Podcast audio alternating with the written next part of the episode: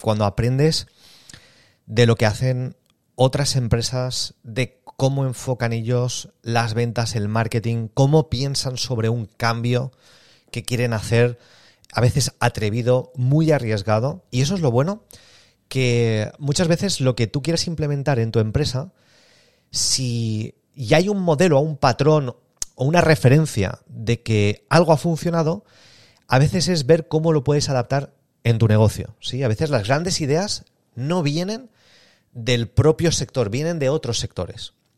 Entonces, ¿qué os parece si os comento cómo aplicar la estrategia de ventas de Netflix? ¿sí? Y es súper curioso que Netflix usa una de las técnicas que, que, bueno, simplemente cuando vi lo que hacían, cómo lo hacían, pues eh, acuñé el, pues, pues un nombre y le dije, bueno, pues esto lo voy a llamar la técnica de los avatares confluentes, ¿sí? Porque cuando entiendas cómo consiguen que diferentes públicos puedan llegar a gustarle o darle a reproducir a una serie o ver una película, pues esto es súper interesante ver cómo lo puedes aplicar tú en, en tu marketing, en tu ventas, en tu discurso de ventas, en lo que quieras que tengas que ofrecer.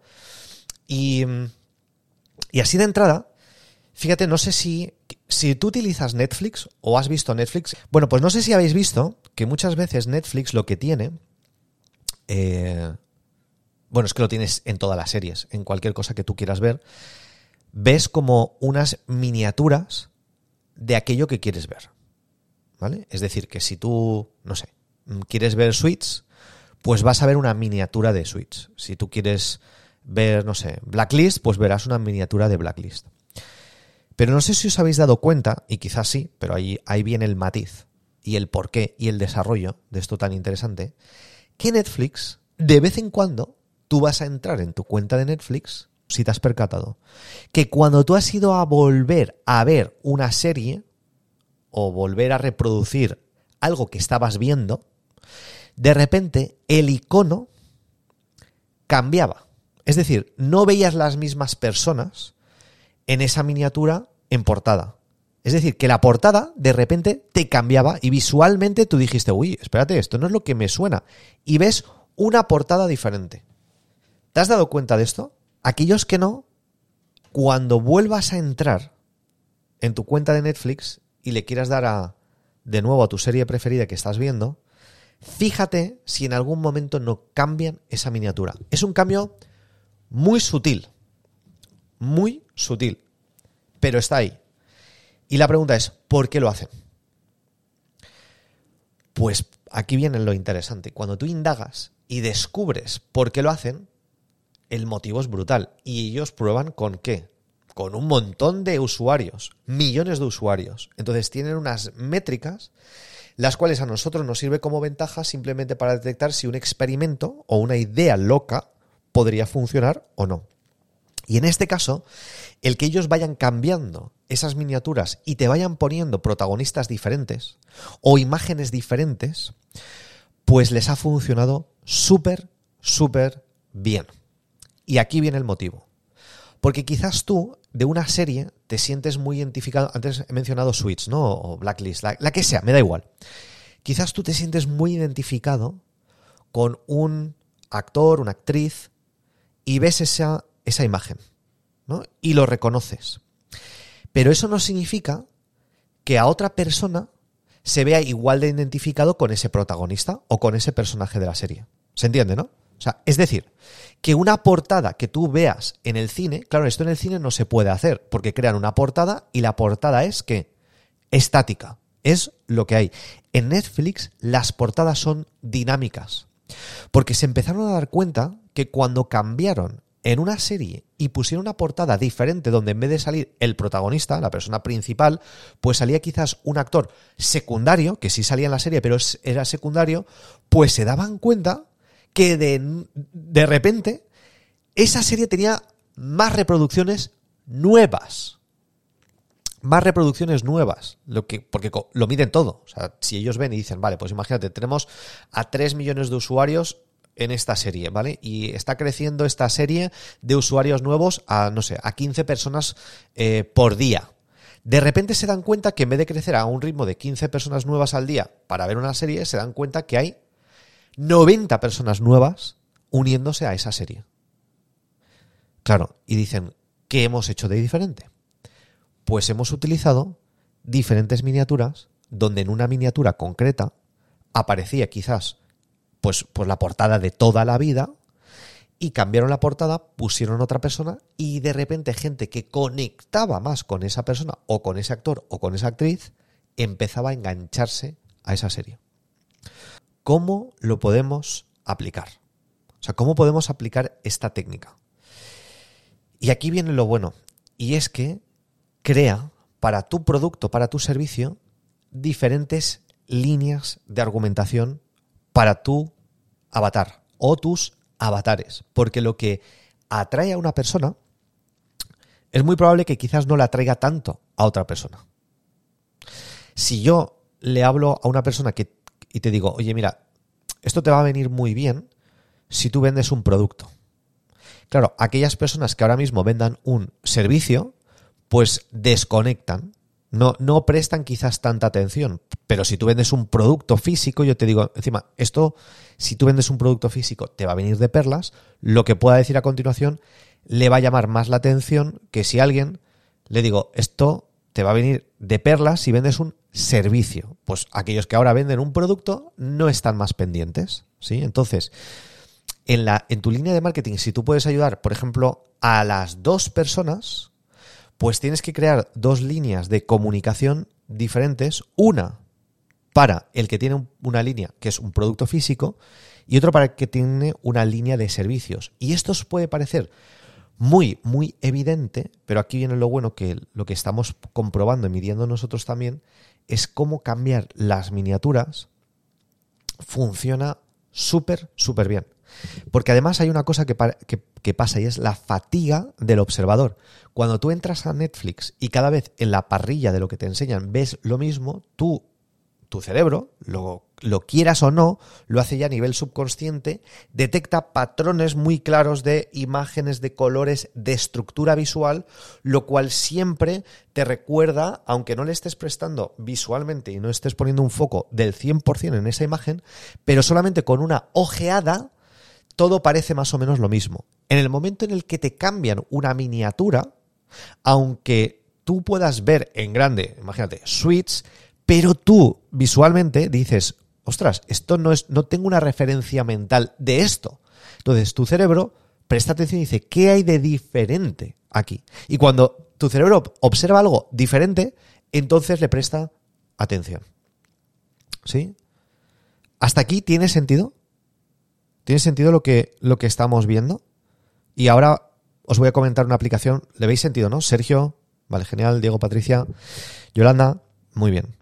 Claro, ahora esto, ¿cómo lo podemos también aplicar? Pues también aplica cuando tú creas una línea de comunicación. Por ejemplo, en un email, sí, que nosotros hemos además probado hace un tiempo y claro, luego tiras hacia atrás y dices, ostras, ¿cuánto sentido tiene no hacerlo de forma puntual, sino hacerlo más, más de una vez? Y es que si tú, por ejemplo, en un email dices, vale, oye, mira, yo ayudo a personas, ¿no? Por lo que hablábamos antes, que tienen un producto o un servicio. Y ahora pones, si tú vendes un servicio, o vendes un servicio, por ejemplo, como tu conocimiento, tu consultoría, lo que tú sabes, tu know-how, oye, quiero que veas esto, vale. Si tú vendes un producto físico, quiero que veas esto. Porque ahora, si alguien pincha, va a un sitio, lo ideal es que aquí tenga un mensaje más personalizado. Si yo le he pinchado a tengo un servicio o tengo un producto, si yo le he dado a tengo un producto, yo quiero que tu línea de razonamiento esté alineada con mi producto, que me hables más de producto y no de servicio.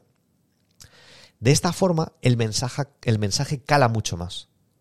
Y, y esto muchas veces la gente dice, oye, te tienes que centrar en un avatar.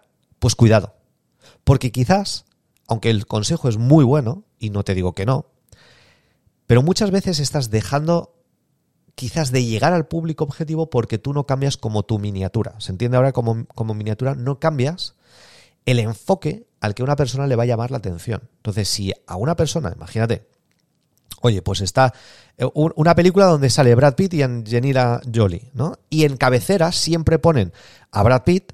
En el momento en el que cambien esa cabecera Netflix y pongan a Angelina Jolie, pues ¿sabes lo que va a pasar? Que van a tener un boost de personas que van a hacer clic en esa serie o en esa película porque hay gente que conecta más con una persona que con otra. Y esto es súper importante aplicarlo en las ventas, aplicarlo en tu mensaje de marketing. Cambia miniaturas, prueba cosas diferentes, prueba enfoques diferentes, háblale a diferentes avatares que puedes ayudarles, porque muchas veces sí que pasa que tú dices, yo puedo ayudar a mucha gente, el espectro es amplio. Claro, y muchas veces el consejo más bueno que te pueden dar es céntrate en un super mega nicho. Perfecto, ¿vale? No, no te digo que no.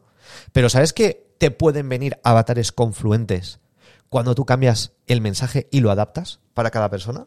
No es lo mismo decir, oye, yo puedo ayudar. Tú puedes, imagínate, ayudar a gente dentro del B2B y el B2C, ¿vale? Pero si tú dices, yo puedo ayudar a las dos personas, quizás el mensaje está muy diluido. Porque puedes hablarle momentáneamente a alguien, luego cambias al otro, entonces el cerebro de la persona que está leyendo como que va conectando y desconectando. Pero si tú dices, oye, mira, si tú le vendes al consumidor final, esta es tu guía definitiva. Ahora bien, si tú le vendes a empresas, esta es tu guía definitiva. ¿Sí? Entonces, esto es algo muy, muy potente, pero muy potente. De hecho, es tan potente que os gustaría saber cómo eh, se podría adaptar esto, por ejemplo, dentro de LinkedIn. ¿Cómo podrías tú llegar a, sabiendo que si tú tienes clientes, potenciales clientes en LinkedIn, tú seguramente puedes establecer un, criterio de decir, vale, pues yo puedo ayudar, eh, no sé, estaba... Eh, alguien hablando que vino a uno de nuestros eventos hace poco a personas del, sector veterinario, ¿vale? Por, imagínate, X eh, producto que tú puedas venderles. Vale, perfecto. Pues yo puedo ayudar que a estas, a estas personas, a estos profesionales. Vale. Ahora, Puede ser que alguien esté más especializado en una, en una rama, y esto aplica igual. Oye, yo puedo ayudar a médicos, perfecto. Pero puedes ayudar dentro de médicos a diferentes especialistas y tú, y tú dices, pues sí, porque yo tengo productos que puedo ayudarle a pediatras de, una forma muy concreta. Oye, si un médico es un médico y es ginecólogo, yo tengo unos productos unos, eh, que les puede ayudar a ellos concretamente y a sus pacientes. ¿vale? Oye, yo soy un oncólogo, pues también tenemos una línea desarrollada para ellos. ¿Qué ocurre? Que si las líneas dentro del mismo saco, medicina, los tienes subdivididos y no le vas a hablar lo mismo de un producto, una solución para un médico que es oncólogo, que un, médico que está más especializado en, no sé, en, en, trauma, pues obviamente les quieres adaptar ese mensaje. Vale. Si captamos esto, entonces en LinkedIn, con una serie de herramientas, lo que nosotros hacemos es escanear ciertos perfiles, ponerlos como en, ciertas categorías y decir, vale, yo hago una búsqueda muy concreta, la guardo, la establezco, la tagueo, lo tengo muy claro, ¿no? Es como, estas personas se dedican a esto, muy bien. Hago otra búsqueda. Estas personas se dedican a esto. Perfecto. Hago otra búsqueda. Y vamos a imaginarnos que tenemos tres categorías. Me lo voy a inventar. Oye, personas que han escrito un libro, personas que tienen un puesto de gerencia, ¿vale? Y personas que están en recursos humanos. Me lo estoy inventando. Pero para que se entienda. Yo no me voy a comunicar con los tres perfiles de la misma forma. Imposible. Voy a adaptar mi línea de comunicación a ellos, a lo que a ellos les puede interesar, sonar interesante en relación a lo que yo ofrezco. Y así que pensáis que va a pasar. Es como si tú a un mensaje, a una persona, a un a un médico especialista en operador, eh, operaciones de rodilla, y es un especialista en, traumatología, opera exclusivamente o sobre todo tiene muchos casos de éxito y la gente acude a él para operarse en la rodilla, pues mi mensaje va a ser muy, muy concreto, muy específico. Y esto nos ha permitido que la tasa de conseguir sesiones más cualificadas, personas que realmente prestan atención, es mucho mayor. Y lo bueno es que hay que decir menos. Aquí aplica lo de menos es más. Así que espero que os haya sido de valor el hecho de cómo aplicar la estrategia de ventas de, Netflix. Bien, pues si te ha gustado este episodio y te gustaría profundizar y profesionalizarte en las ventas, te recomendamos que vayas a comunidadnexus.com comunidadnexus.com y pruebes un mes estar dentro de nuestro club donde van a ocurrir las siguientes cosas. Tres cosas muy concretas. Uno, Toda la semana vas a poder practicar con nosotros, hacer roleplay, simulaciones reales de, de, casos prácticos tuyos para mejorar en ventas. Podrás también preguntarnos todas las semanas cualquier duda que tengas sobre ventas, sobre marketing, sobre negocios. Ahí estamos todas las semanas en vivo, en directo contigo. ¿Para qué? Para ayudarte a vender más. Y además también Todas las semanas deconstruimos tu modelo de negocio dándote tips muy concretos. Si tienes en algún momento un cuello de botella, aprovecha esas oportunidades, esas sesiones semanales. ¿Para qué? Para ir al siguiente nivel. Así que lo único que tienes que hacer es ir a comunidadnexus.com, comprometerte un mes y vas a ver cómo disparamos tus ventas.